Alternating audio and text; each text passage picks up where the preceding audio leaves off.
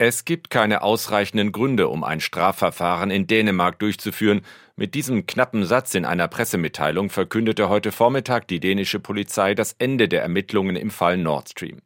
Zuvor hatte die dänische Ministerpräsidentin Mette Frederiksen erklärt, man könne zwar nicht ausschließen, dass es sich um eine bewusst herbeigeführte Sabotage handelt. Es fehle derzeit aber die Grundlage, um ein Strafverfahren in Dänemark einzuleiten, bestätigte heute die Kopenhagener Polizei. Anfang des Monats hatte bereits die schwedische Polizei mitgeteilt, dass auch sie ihre Ermittlungen in dem Fall einstellt.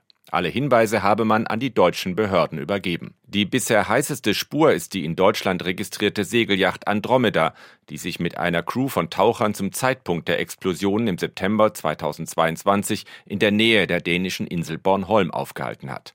Bei dem mutmaßlichen Anschlag wurden drei der insgesamt vier Gaspipelines beschädigt.